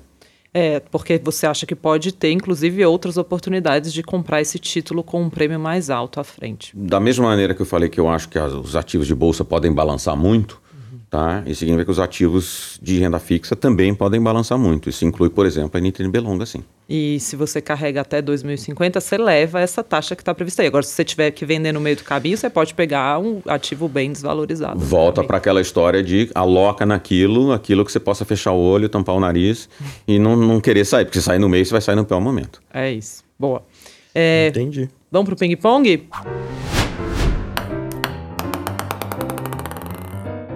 Então a gente tem aqui um Nossa. momento para humanizar o gestor mesmo, trazer um pouco do Rodrigo humano para a mesa, ainda que a gente já tenha trazido um pouquinho. É Sorteia verdade. aí pra gente, Gui. Ah, legal. Um sonho. Um sonho. Pô, eu acho que é, né, tem o sonho. Taxa de dólar da Disney. Esse é o seu, né, Guilherme? Um para um. Você acha que o sonho profissional que eu tenho hoje em dia é fazer a Ibiúna ser uma entidade perene, né? Acho que é sempre uma preocupação grande, né, de pessoas que são líderes de instituições, né, que você consiga deixar um legado, né? E seria, enfim, né, eu acho que o legado profissional que a gente podia deixar nesse momento é transformar a Ibiúna numa instituição que não dependa do Rodrigo no futuro. Né? Então, se, eu imagino que se eu for bem sucedido e o meu sonho for realizado, é o dia em que puder eu aproveitar né, os bilhões no divã, espero, né? e não sentado na Ibiúna, entendeu? E a Ibiúna ter uma vida própria. Eu acho que isso é um, enfim, você- profissionalmente, um negócio que funciona legal. Hoje, antes da gente começar a gravar aqui, você estava num call, né? Ainda ficou um tempinho no carro ali, fechando o call. Você e o Toros participam muito do dia a dia do negócio. né? Total. Nós estamos lá envolvidos, enfim, tomando posição igual a todo mundo todo dia, entendeu? Uhum. Acordando todo dia amanhã cedo lá, né, animado quando ganha dinheiro, né, achando que a gente é a pessoa mais idiota do mundo no dia que você perde. é, porque flutua, né? O humor, ah, hoje eu sou gênio, hoje eu, hoje eu brilhei, né? Flutua. Hoje você fala, cara, como eu sabia? sabia que tinha que ter zerado aquela coisa. Que burro. Mas, né? Que burro, entendeu? É, também tem que controlar. Eu acho que deve ser meio sofrido isso, né? Mas empreender também tem um pouco disso. Não, tem. Né? Né? Essa aqui é o, é, né? Tem muita gente que é, são gestores muito bons, né? Mas ser gestor é diferente de ser empreendedor. Uhum. Né? Então, eu acho que a gente conseguiu, né, e está conseguindo montar uma, uma história bem bacana, bem sólida, é, que é muito atrativa, que está conseguindo atrair profissionais é, de alto calibre. Né? É um lugar onde as pessoas querem trabalhar. A gente acabou de fazer processos seletivos para estagiários e teve uma enorme demanda. Né? Então, a gente repara que né, ele, ele vem sendo uma instituição que, que está é, tá funcionando nesse sentido, né? Então a gente está tá bem animado, mas é, é difícil. É, o que requer do ponto de vista do dia a dia e visão para ser empreendedor certamente é diferente de ser gestor. Mas as pessoas não entendem essa diferença. Qualquer profissão é diferente quando você vai empreender. A, uhum. a, o conjunto de habilidades necessários para ser o empreendedor ali é diferente de qualquer outra profissão que você tem. Sim. Eu acho que a visão de médio prazo que você precisa ter para ser um empreendedor, né, ela é muito mais importante do que a visão de médio prazo. Né? Na gestão, muitas vezes, né, para quem tem ativos que são está num fundo de private equity, logicamente, o médio prazo é super importante. Mas no nosso tipo de negócio, onde você pode mudar a posição do fundo todo dia, uhum. né, é, o tipo de, de habilidade necessária para ser empreendedor, eu acho que de fato ter uma visão consistente sobre o que é um negócio, quais são os incentivos, como é que as pessoas reagem, né? A administração, né? É a administração de, é, mas no fundo tem toda a parte administrativa, burocrática, e tal, mas um negócio bem sucedido, a história é uma administração de pessoas. Total. Gestão Ainda de mais a gestão de pessoas. Isso. É isso. Gestão né? de pessoas. Gestão de pessoas é muito, muito diferente difícil. do que gerir ativo. É, o ativo não fica triste se eu vendo. né? Chegou, pá, não gosta mais, vendeu a bolsa. Ela não vem reclamar para mim de volta, entendeu? Por que me vendeu hoje? Por que me vendeu hoje? Pô, né? Verdade. Mais difícil realmente é manejar as pessoas. E quanto mais sênior, mais difícil de ser manejado, né? É, mas quando você tem o um grupo de pessoas que pensa como você, né, numa estrutura de incentivos bem montada e tal, é muito mais fácil. Uhum. Que eu acho que é uma das coisas que a gente, né, modéstia à parte, é, vem conseguindo fazer bem na Ibiona. Bem legal. Vamos para mais um, uma bolinha. Um defeito. Um defeito, pô, tem um monte. Põe na mesa e ao divã. É, eu acho que eu me questiono demais, tá? O tempo todo, é, assim, eu tenho muita dúvida, né? Sobre tudo, né? E isso às vezes te consome, né? Então, eu sempre tenho que ter uma, uma um mecanismo de decidir, para, né? Chega, né? que é um autocontrole um pouco, porque eu acho que, enfim, acho que parte da natureza do nosso negócio, né, é gestão de incerteza, uhum. né, e na incerteza você tem que estar tá sempre se questionando. E, mas eu acho que existe uma, uma parte saudável disso aqui, que é saudável, você está sabendo. Existe um momento onde ele deixa de ser. Uhum. Né? E eu muitas vezes me encontro passando para esse outro limite. Eu acho que é um esforço grande que eu faço, né? Em tudo que eu faço é sempre definir aonde né, chega, para e volta. Uhum. Né? E, e, e eu reconheço que de vez em quando isso me consome demais. Né? Isso te consome, te consome fisicamente, mentalmente e te tira né, capacidade de você tomar decisões, boas decisões objetivas. Né? Então, acho que é, é muito importante ter esse autocontrole. Mas eu vou te falar, é difícil. A é. cabeça fica processando as coisas o tempo todo, o tempo todo. né? O tempo todo um você fica com a cabeça a mil por hora. É, então você fala, cara, eu não quero pensar mais nisso, já decidi, chega. a cabeça fica ali. Aquele, aquele gif, aquele meme da Nazaré Tedesco, né? Aquela, não sei, o, o Rodrigo não deve acompanhar essas coisas, é. mas você que está aí deve saber do que eu estou falando, que são os algoritmos na cabeça, assim, o tempo todo um rolando, monte de conta, né? né? Um monte de conta, você processando ali, é bem intenso. Dá tempo de mais uma? Vamos mais uma para fechar? Ah, o ah. esporte você já falou. Ah, então vamos mais uma. Outra, outra, falei, outra, vai. não vale, não conta. Ah, essa é legal. Essa é legal, uma inspiração. Inspiração. A gente, inspiração a gente sempre busca, né? Eu acho que né, mentores na vida que você olha para pessoas e instituições. Eu acho que para quem está no mundo que a gente está na Ibiúna, né, você sempre olha para quem são as gestoras bem-sucedidas. Né? E eu acho que aqui, no fundo, tem um pouco uma expressão que os americanos usam, né? que é você sentar no ombros de gigantes. Uhum. né? Que é você buscar quem são as pessoas bem-sucedidas que fizeram aquilo bem. Não precisa inventar a roda, né? Você pode adaptar a roda, mas você não precisa reinventar a roda. Né? Então, acho que assim, referências que você tenha de histórias de sucesso, sejam profissionais, sejam histórias é, é, é, empreendedorismo, né? elas são muito relevantes. Né? Então, assim, acho que no nosso mundo, quando a gente pensa né, em, em grandes fundos e, e, e, tal, eu acho que é inevitável achar que o tipo de negócio que a gente faz, que é o mundo de global macro, né, que o Soros foi uma grande referência nisso aqui. Né? E, e, em particular, né, quem continua muito nativo é o Stan Druckenmiller, uhum. né, que é o cara que trabalhou de muito perto com Soros o tempo inteiro. Então, eu, assim, eu gostaria de pensar que a filosofia do que a gente faz aqui né, é uma coisa usando a Fazalis de global macro e tal e tudo muito na linha do que o Stan foi. Só que ele foi, logicamente, um, né, uma inspiração. O sujeito está lá em cima e fala assim, pô, um dia quando eu crescer, o que, que eu gostaria de ser, entendeu? É meio que essa a visão, né? Então, acho que é, é uma boa referência é, para aquilo que a gente faz. É a referência de sucesso, de uma história muito bem sucedida, uma história de performance muito consistente durante muitos anos. Erra muito também, tá? Uhum. Como nós também erramos, erra, né? né? Somos mas, humanos. mas eu acho que como filosofia de trading, como filosofia de organizar o conjunto de informações, de olhar para bancos centrais, olhar para o mundo de uma maneira agregada e eu acho que é uma referência bem importante. Legal.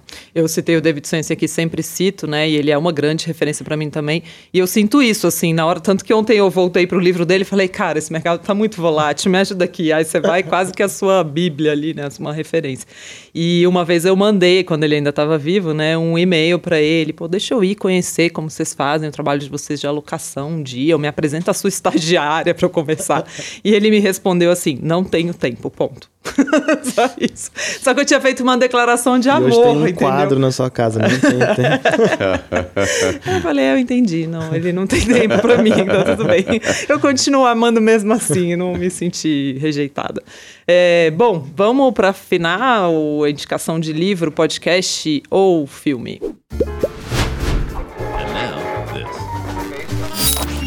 Nossa, tem Podia falar um monte aqui. Né?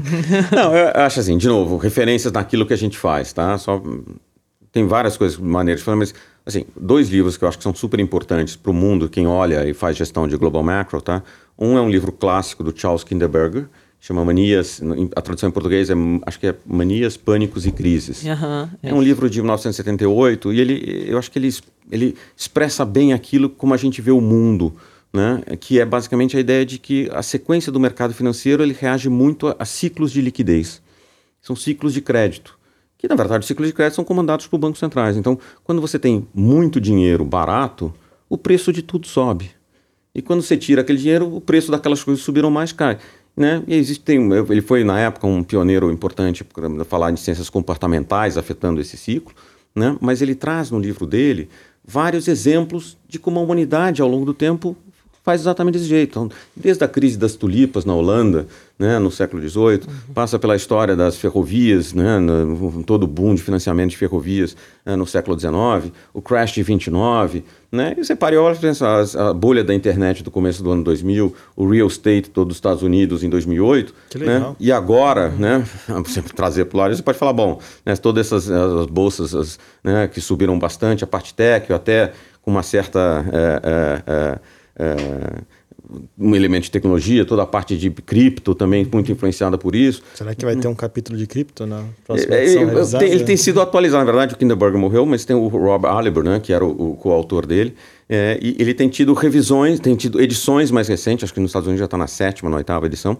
né, e ele vem incorporando novos capítulos, né, e não sei exatamente se é o próprio, ou, mas enfim, mas é um, é um livro que te dá muito o framework de pensar do mundo dessa maneira.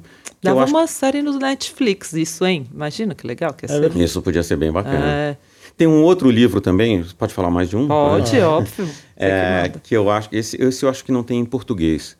Pelo menos eu não vi, tá? Ele chama More Money Than God. É um livro do Sebastian Malaby, onde ele, para quem trabalha, forte. não, para quem trabalha em hedge fund, né, é o único livro que te dá uma história de quem foram os pioneiros do hedge fund e quem hum. foram. Tem vários capítulos dedicados né, a cada um dos caras que foi o cara. Quem é o cara do Global Macro? Quem é o cara? Isso vale, não, é o legal. Soros. Aí tem lá, quem é o cara, né? Tem a Citadel, tem o, cada um que são as referências, né? Em Quant, quem que foi? Então, você vê, e tem em cada referência de quem são os grandes caras que são, né? Que fizeram a indústria que a gente, né? É o beneficiário dessa pessoal que desbravou todo esse ambiente no mundo. Uhum. Né? Então, dentro daquele conceito de vamos stand on the, né, no, no, no ombros dos gigantes, né? Vamos olhar quem foram os gigantes, uhum. né? E eu acho que ali tem uma boa descrição disso. Se a gente quiser trazer livros do Brasil, já que a gente está aqui no capítulo, né? Eu acho que a história né, do Brasil tem alguns vários exemplos de livros que são muito interessantes, que te conta como o Brasil funciona e como é que as decisões foram tomadas. Por exemplo, a gente pode pegar um livro de 86, né, ou de 87, que era o chama Aventura e Agonia, do Carlos Alberto Sardenberg, que te conta todos os bastidores do plano cruzado. É, tem um outro, né, 95, 96, que chama, é do Guilherme Fiuza, 3 mil dias no bunker. Te conta tudo a ideia do que aconteceu no plano real, né, por trás daquilo. Mais recentemente, para entender o que a gente está, tem um tríade de livros que eu acho que são muito importantes para entender os últimos 10, 12 anos do Brasil, né, que é os dois livros da Malu Gaspar, né, que tem o, o o, a, a, tem um livro sobre o Ike, né, que é o Tudo ou Nada. Uhum. Tem um livro sobre a JBS, que é o Why Not, da Raquel Landim. E tem a investigação, que é o livro sobre o Debrecht, da, da Malo Gaspar. Que eu acho que são três livros que né, dazem uma ideia do que é o Brasil uh, mais recente. Então, assim, é, livro tem um monte. Nossa, é uma aqui... biblioteca inteira. Temos uma Podia biblioteca falar de uma, inteira. Eu, né, eu gosto bastante de, de, Acho que é importante para nós que estamos tomando decisão né, entender como o mundo funciona. E, e, entender como é que as decisões foram tomadas no passado, quais são os condicionantes, quais são as dúvidas, quais são... Né, porque isso ajuda a gente a entender e fazer melhor uma visão para frente. Então, eu sou um aficionado né, de olhar para a história, para o passado, e eu acho que te transforma num, numa capacidade de análise é, muito mais preparada para né, navegar nesse mundo cheio de incertezas pelo qual a gente vive hoje em dia. Adoramos as recomendações de livros e toda a aula que você deu aqui. Muito obrigada, Rodrigo. Bom, prazer estar com vocês aqui nessa manhã e, enfim, e muito obrigado aqui pela oportunidade de estar falando com seus uh, estimados clientes e, né, e agradeço a confiança daqueles que já estão investidos com a Ibiúna né, e aqueles que não estão, vamos convidá-los a fazer nessa janela aí que está reabrindo a STH no futuro próximo. Que vai ser 11 de julho é, e até 12 de agosto, Caio? Caio é, até tá meados de agosto, vai depender um pouco. Caio, sócio do né? Rodrigo, que ajuda muito a gente também no dia a dia, então preciso citá-lo. É, então a ideia é essa, então aproveitem. Bom, vocês que já conheceram o Rodrigo agora, obrigada Gui também pela Obrigado, companhia. É, provavelmente estão aí já se perguntando como eu faço para entrar no fundo. Eu falo que montar uma boa carteira de fundos é como montar um álbum de figurinhas, né? Você tem ali as figurinhas brilhantes que você fica esperando abrir, aí você vai lá e cola a figurinha brilhante. Então a gente também quis trazer o Rodrigo aqui para você que está aí, ainda não está com a sua carteira de multimercados completa e que sabe que não é para seis, não é para três meses, pensa num horizonte de três anos para sua carteirinha de multimercados. Você que acabou de conhecer o Rodrigo, é isso. A partir de 11 de julho o fundo está aberto e tem enchido a minha caixinha de perguntas todo mundo quer saber que dia que é, quanto que é mesmo, já tem gente uhum. fazendo reserva. E aí é isso. A gente sabe quando o fundo é bom, a expectativa é alta. Bom, quero agradecer você que acompanhou a gente aqui também. Te pedir para compartilhar esse podcast com outras pessoas que você conhece, se você achar que é interessante para elas também. As pessoas que não estão entendendo muito bem esse momento de política monetária, de inflação, de como que é isso entre inflação e desemprego. Rodrigo deu uma aula aqui para a gente hoje de política monetária. Obrigado por participar com a gente. Um beijo. Tchau, tchau.